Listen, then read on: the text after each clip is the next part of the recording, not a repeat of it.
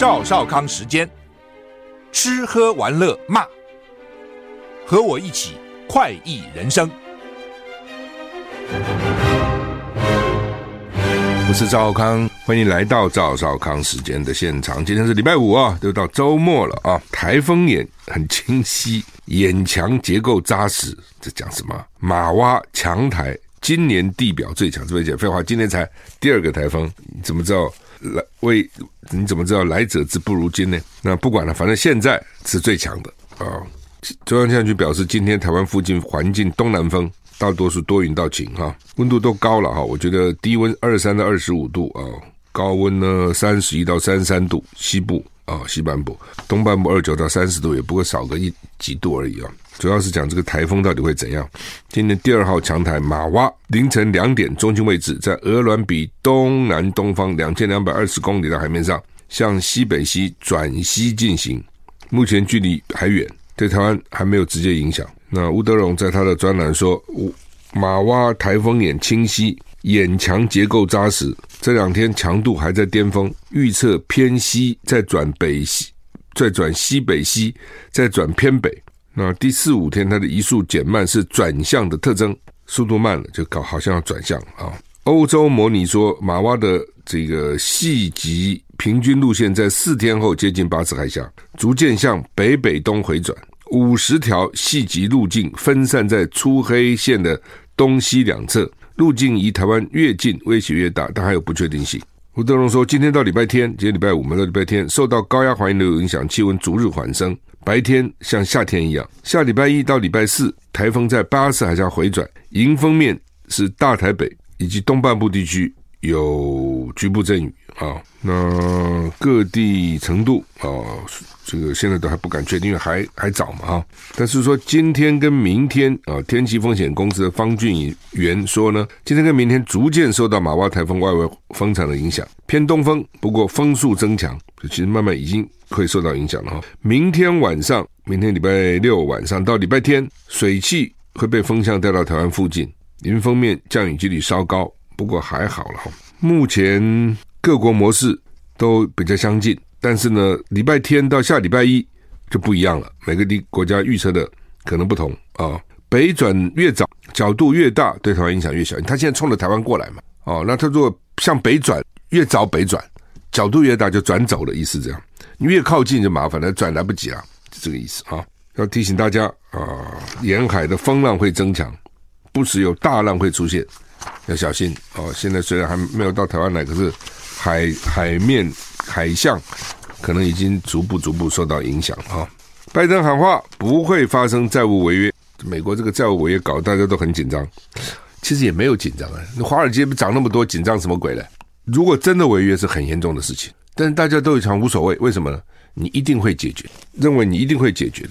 哦，现在大家只是故故故作姿态，相互在喊价。美国共和党、民主党啊，你总会解决，所以大家不在乎，没有人敢让他不解决啊。这样讲好了，严重到不能不解决。美国联邦众议院因为阵亡将士纪念日休会十天啊，为了这个休会十天，十天。财政部警告，政府六月一号可能没有足够资金支应所有开销。美国总统拜登信心喊话，美国不会发生债务违约。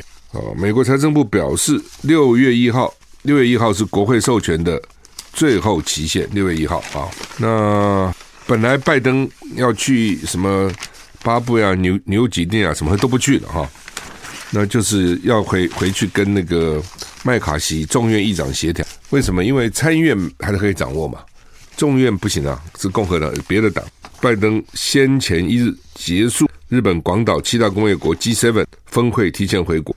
他为了跟共和党达成协议，已经日前跟麦卡锡议长会过面，当天没有达成协议。但拜登说违约是不可能的，不可能违约。那今天联邦众议院因为阵亡将士纪念会，预计六月五号才会复才会复会。议员被告知，应该要准备好在接获通知后二十四小时回到国会大厦表决相关法案。尽管国会开始休会，拜登在白宫还是说不会发生违约。但是你马上六月一号就要到了，好，然后呢，众议院不是有一个中国问题特别委员会主席叫盖拉格说，因为还没达成协议，原来他们不是有一个小组，这个中国委员会要到台湾来访问嘛，会被迫延后。本来他们这个周末就要访问台湾。民，然后呢，众议院的民主党领袖杰瑞领袖叫福杰弗瑞斯抨击共和党议员，说他们在制造危机，已经这么紧张，你跑台湾去干什么？不，他们现在预备演哦，预备演。这个美国国会我不知道，可能有人参观过了哈，他这个很大，国会很大啊，所以呢，呃，如果你真的有很多议员都在自己办公室，他不在议场。他自己有事情要，比如家乡的选民来啊，哦，要参观呐，哦，等等，反正他你可以想得出来，尤其美国这么大的国家，那个议员忙死，再加上这个他们的选区可能都在不同的地方，经常家乡有人要来华盛顿拜会，你不接见吗？啊，但是呢，一旦重要表决的时候，他打铃哈，啊，你就要从办公室赶到议场去。他不相信我，他不像我们立法院，那不是办公室立场很近。他那个，我印象里面，它里面还有小火车，可以要坐火车过来。就它这个不同的 building，不同的那个建筑里面啊，它因为因为众议院就有四百三十五个议员，四百三十五个议员很大，没有一个楼容纳得下。它有议员办公室、要助理啊等等，所以说分在几个楼，反正离那个议场有一段距离。所以他我看那个地下还有那个小小小的那个小小火车，要把他们运过来表决啊。所以就就讲说这个。众议院就告诉他们的议员，准备好接获通知，二十四小时里面回到国会大厦表决相关法案。这可能讲从选区了，各个选区回到华盛顿。这个媒体今天都有报道美国的这个债的问题哈，这个债，美国到现在为止哈，从一九六零年以来就不断的提高它的债务上限，提高了到现在为止，一九六零年到现在提高了七十八次，最近一次是二零二一年前年。那如果他不解决不了，你的美国的债信就会受到影响。然后呢，有七百八十万个工作机会会消失，借贷利率会飙升，失业率会从百分之三点四飙到百分之八，美股也会暴跌啊！如果他敢违约，那现在之所以还没违约，就是因为他的后果太严重了啊！所以呢，他们赌你，你这个众议院也不敢。真的那样违约啊、也不敢啊、那美国为什么他这个钱花哪里去了？美国预算很大哎，他有最大的一部分的钱是不能够动的，所以不能动就固定在那里。比如社会保险，你怎么看？医疗补助、医疗保险这些就占了预算的差不多一半。好，就像我们以前国防预算，国防预算很多，三千亿，三千亿里面一半可能吃饭睡觉发薪水就没了。那你能少这个钱吗？你能不发薪水？能够？阿兵哥不吃饭吗？剩下再分这个分那个，真正能够去采购资本们的、采购新武器的很少，所以他要编特别预算，就这个道理。就像我们政府的预算也是，对不对？你政府预算可能一来，哇，相当一部分就要先发薪水、发退休金哦，你不能退休不给他钱呐、等等等等，这扣掉以后，剩下的钱你才能用。那另外呢，一半就大概就是刚刚讲各种保险、社会福利哦，接着呢，国防，没办法。去年的国防预算是七千七七千六百七十亿美金，七千六百七十亿美金。我们以前都三千亿台币了，后来三千多，今年加了多一点，五千多。那是台币，它是七千六百七十亿美金，同样的数字还乘乘三十倍，就台币哈。嗯，另外还有教育啊、退伍军人福利啊、就业培育啊，啊，这都要在里面，这个都是少不了的钱。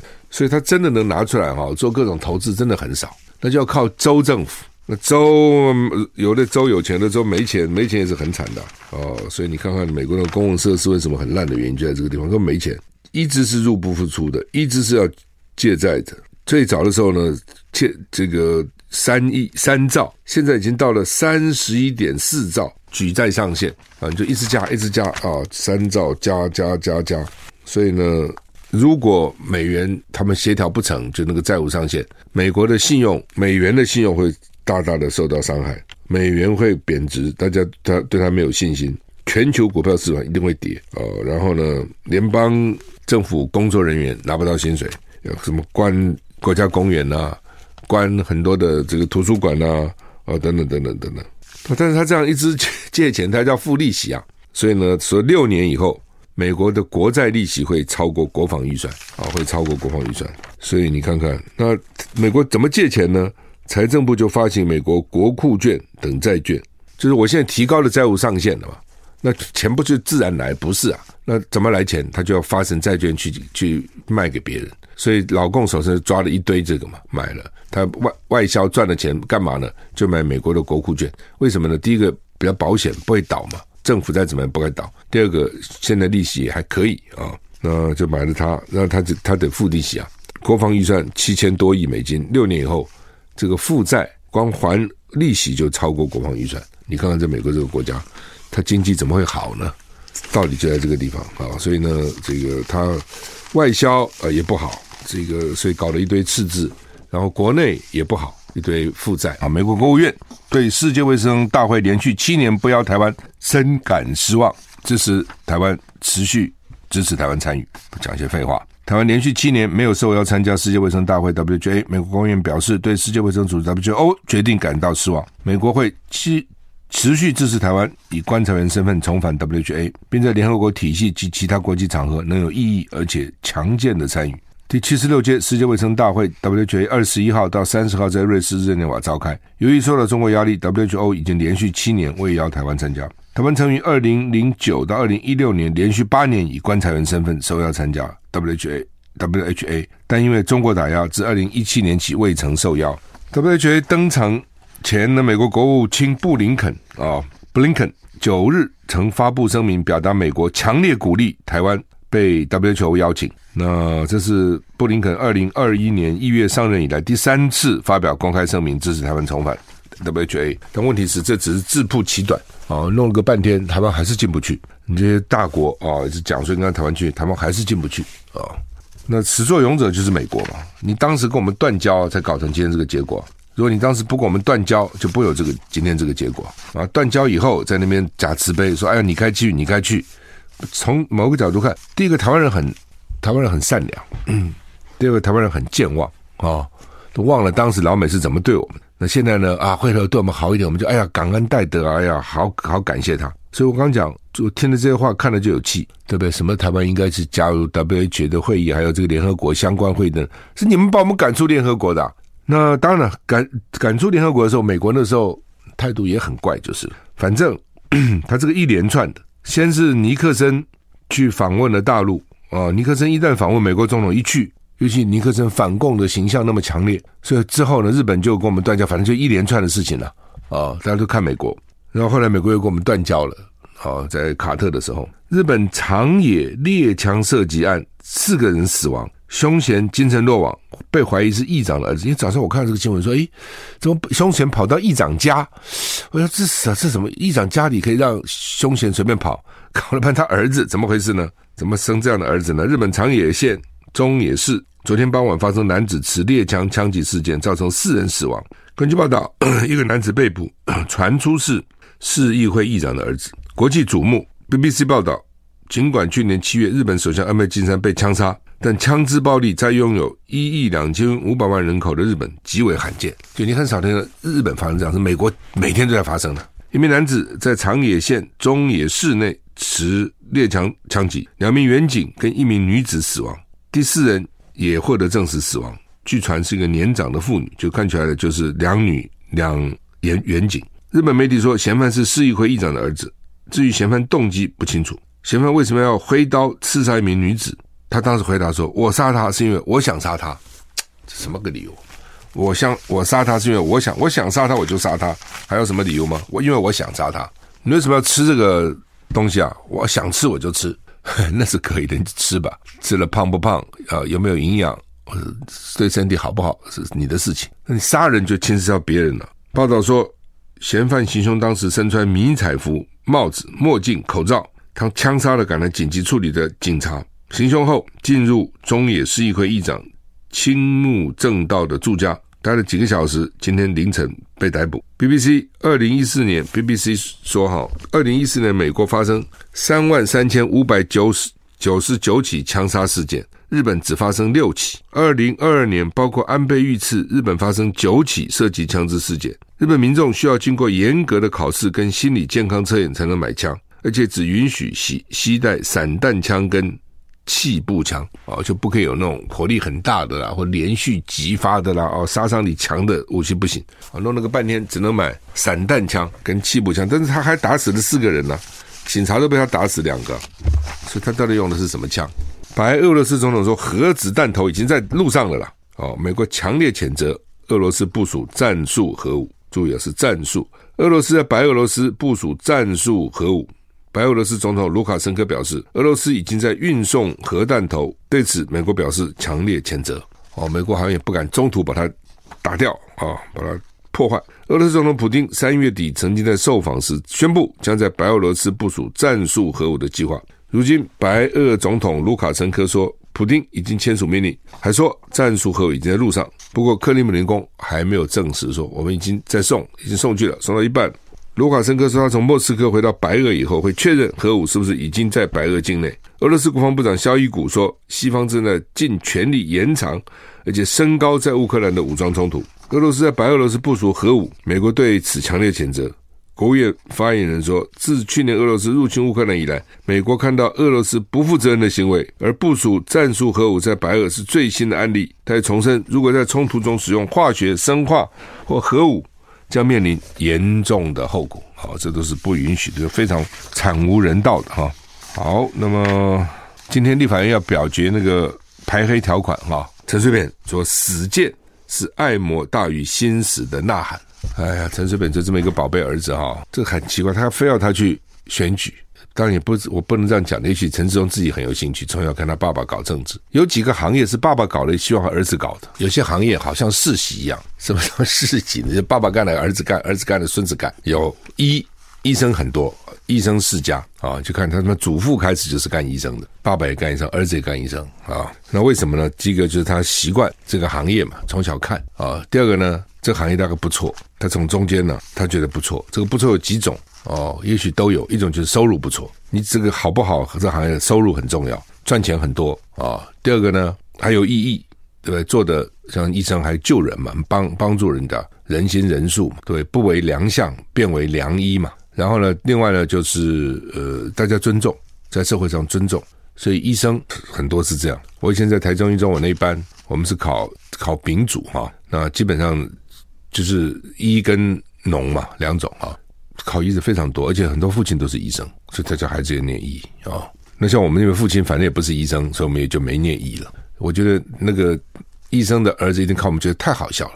你明明可以考上医学院，你为什么不要念呢？就是这简直是对不对？他们宁愿有的时候考不上，回头再一年，再一年重考，非考上不可。因为我们大概也不知道那个好在哪里哈，所以。得不到那个滋味啊，所以就觉得不一定要念那个嘛。律师现在开始，我看也不少是这样。有些人呢，爸爸是律师，诶，儿子女儿也律师，我看到好几个也是这样哈。所以律师大概他们也觉得这个行业还不错哈。其他的军人哈，有有一部分啊，比如说眷村，眷村小孩大概就几种出路嘛。赖声川，我前两天不是还访问他吗？谈那个宝岛一村吗？哦，王伟忠那个嘉义眷村的故事。眷村小孩都有几种，一种读书很好，非常厉害。很好，那去哪里呢？读好好的大学，出国了，很多出国了，因为他家里没在台湾没什么东西啊，台湾没有根基嘛，说土地也没土地，说事业也没事业，对不对？那他他他出出书读的不错就走了嘛。那一种呢，就读军校，对不对？假如说你书不是读那么好，调皮捣蛋，调皮，哎呀，去到叫叫叫军校去管理管理管理吧，就到军校去了，也不少这样。另外有些做黑道。啊，军校、警校、警校也有很多是眷村出来，有的做黑道也不少哦，所以他们就开玩笑说，为什么常常你看他这种警警警政高层跟黑道搞一起，怎么回事呢？有时候我看到，哎，奇怪，这黑道老大怎么那个警政警政高层那么熟呢？那么从小同个眷村长大了，从小都玩在一起，邻居。这这本怎么能说？我长长大再怎么样，不总不能不认小时候朋友啊啊，也有这种情况。所以眷村的那个出路就很多样性，非常多样性啊。好，那陈水扁啊，陈志忠啊，就这么个儿子啊，他也去搞政治啊。那陈水扁说呢，这个今天要表决啦，排黑条款，为了执行民进党主席赖清德参选总统的政治需要，让陈政权唯一死罪的二条一大复活啊。死谏将是哀莫大于心死的无奈呐喊。凯达格兰基金会十八周年晚会就是他人生最后一次的感恩告别。他是要死啊？什么叫死谏呢？这听起来蛮可怕的。人生最后一次的感恩告白。陈水扁提到，他参加完凯丹格兰基金会十八周年募款感恩餐会，回到家中已经三更半夜，看到立法院总召柯建铭为了执行赖清德参选总统的政治需要，竟然罔顾违背罪刑法定权力分立及比例原则。哇，陈水扁一下用了好几个名词。罪刑法定就是你要判罪一定要法律明定嘛，权力分立，立法、司法、行政权力分立，比例原则啊，就是。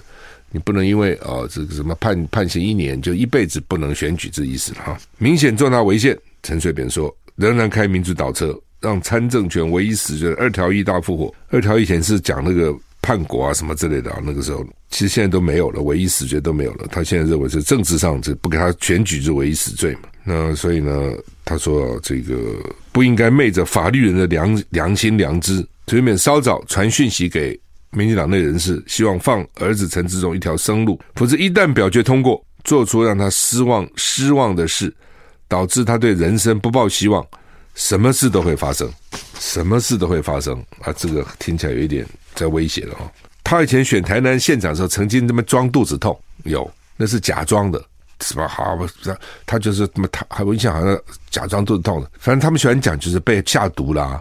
国民党迫害他啦，反正很会演啊，就是搞得简直好像讲真的一样哈。那很一般选民搞不清楚，老百姓我们就相信了，对不对？所以表演很重要啊，装的那么哇，痛得死去活来。那他现在到底怎样啊？他要干嘛？什么事会发生啊？他在威胁民进党，到时候你们看，如果呢我火大我不要活了，看你们怎样啊？那希望他只是放话而已了啊！陈水扁的事情你很难讲，他到底要干嘛？不，我我觉得陈水扁应该不会的，他不是那种冲动的人啊，很理性的，尤其当律师啊什么，应该是很理性。可是为儿子就很难讲，很多时候啊，为了他这个儿子啊，那他会做什么事不知道啊。中国时报的在头版下面那个标题倒蛮有意思交往过正，明年只补班一天，年假剩四个，今年不是补班很多吗？这东西就是这样，补班很多呢，其实是为了让你多放年假。那而且那个补班其实补班不随便混，但是呢，很多人还是不爽啊，说抱怨太多了，怎么又来补班，又来补班了？明明可以周休两日的，你是不是让我不能休？还在骂。所以大概啊，他们那个搞放假的人，人事行政就是说，我是让你们多休假，你们还不满，那老板也不满，你们员工也不满，明年只补班一天了，只给你一天补班，其他不用补了。就储蓄补个班就够了。明年联合报这也在头版了，明年四个年假只弹性补班一天，而且怎么一下搞了未来五年呢？我不太懂，我们搞五年了。未来五年除了二零二六年没有调整放假及补班，其余年度均调整一次，都是调整除夕前一天。那除夕前一天，今明年是二月八号礼拜四，所以调整礼拜四放假，就你可以四五六日一二这样放嘛，哈。那二月十七号补班，那因为含两天例假日，所以呢，二月十三到十二月十四补假就是补假了，这所以就可以连续放。明年的儿童节、民族扫墓节不需要调整，就是四月五号啊，四月四号、四月五号不用调整，就是反正明年只给你搞一次，就是除夕之前啊，给你一天。今年很多次嘛，今年我看。好几次嘛，三次、四次、五次、六次，好几次，所以搞大家烦啊！好了，你烦还骂我，明年不给你，不需要给你调了，让你们根本没有年年假。所以呢，中国时报标题叫“交往过正”哈，反正这种过犹不及哈，就是这样子啊。呃，今年太多了，那明年一直好像又太少了哈。反正啊、你不爽，他就今天政府常常也是这样，不爽不爽的话，我就顺应你。我大陆不就这样吗？你们都说我那个清零太严了，太严了，还要上街头抗议，一堆啊，通通不清零了，通通让你们得吧，啊、好抱怨吧，不要报了吧，哈，我想经常都是过犹不及，这就是也又是另外一种过犹不及哈。呃，台美倡议哦，因为我们一直吹牛嘛，说老美现在跟我们多好哦，然后呢也不跟我们签 FTA，不跟我们签 BTA 啊、然后他们就搞一个什么台美二十一世纪贸易倡议。说谈得很顺利，我们看到的消息就是说啊，将来什么快快递啊能够方便一点呐、将来双方的通关啊，行政作业能够方便一点，这当然很好。但只有这样吗？有没有什么其他的？有没有什么实质的？那实质的我们就担心说，因为我们外销美国比较多嘛，我们顺差大了一两百亿美金，那老美就对这个很不爽啊，他会不会要求我们开放什么，影响到我们，比如农产品啊等等。所以实质到底怎么样，到现在搞不清楚。哦，那理论上讲，当时那个福茂记得吗？他们在立法院就要求去送审啊，否则给你搞太阳花，记得吗？那现在说美国这套说不要送到立法院审查，行政院就给他过。诶，大家觉得奇怪了，大陆你就要送审，美国就不送审。那大陆有可能影响到我们这个民民众或是商业的权益，那美国就不会吗？啊，为什么不审呢？所以这个在联合报今天 A A 二版，就是第一报的二版都在谈这个问题了。另外一个新闻我也注意到，就是说大陆孩子越越生越少，这很多事情真的是哈，就是过犹不及啊。当时就怕生很多嘛，哦，他们就搞一胎化，你记得吗？那时候还被西方拿来笑，哦，西方拿来批评，说不人道。只准一胎化哦，那个妇女如果生了两胎要处分，就是强制去堕胎哦，那个悲剧也很多了啊。那突然之间说鼓励两胎了，甚至还说三胎也可以了，然后突然之间孩子就少了。那你现在叫他两胎生了，他两胎也不两胎了，三胎也不三胎了，他一胎都不生了，就怎么突然就变成这样？你觉得突然？他当然不是突然。它那是逐渐演变，很多事情是逐渐演变，还有观念啊，整个你看那个趋势逐渐演变。只是在这个逐渐演变的过程当中，除非你很敏感，除非你很敏锐，你没有发觉。一旦发觉，要再转回来就很困难哦。你老老共现在一想说，哎，他早几年放松不好了，他干嘛一直搞什么一胎化，搞搞搞，搞到前两年才放，已经来不及了。尤其共产党这种教条式的教育，你要他改变就不是那么那么快，因为他那个干部已经训练几十年，就这样的想法。你要突然转变，怎么可能呢？啊，所以呢，说今年的新生儿恐怕不足八百万啊。从二零一六年以来呢，每年减少一百五十万的出生人口。二零一六年全国出生还有一八一千八百八十三万，那现在可能不足八百万。记住啊，看到二零一六年几年以前呢，六六七年以前还有一千八百八十二万呢，现在只剩下不足八百万，少了一千万呢，少掉一千万。哦，所以它的人口红利慢慢也没了。哦，真的以后哈、哦，现在就开始转，包括中国大陆很多台商也开始转，因为大陆人少了，工钱也贵了，要转在哪里呢？看起来印尼是人口很多的，新加坡、马来西亚人都不多，泰国人也不多。哦，所以慢慢他也不会给你什么。马来西亚就很少，现在你有看到马劳吗？很少，那自己都不够了。新加坡更不用讲了，泰国还有一点，我觉得慢慢也会少。印尼还比较多，呃，印尼一一亿多人口吧，但是。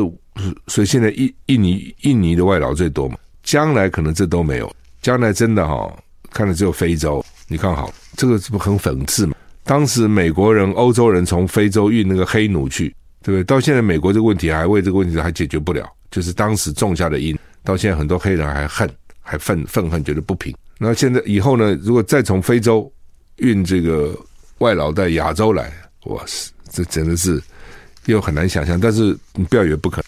哦，其实都可能啊，就是亚洲慢慢也不生了哦，真的也也是，因为台湾不生，大陆也不生啊，对不对？韩国也不生啊，韩国也很惨了，日本也不生啊，那么通通不生啊，新加坡生吗？我看也不生啊，新加坡一堆移民啊，都不生了。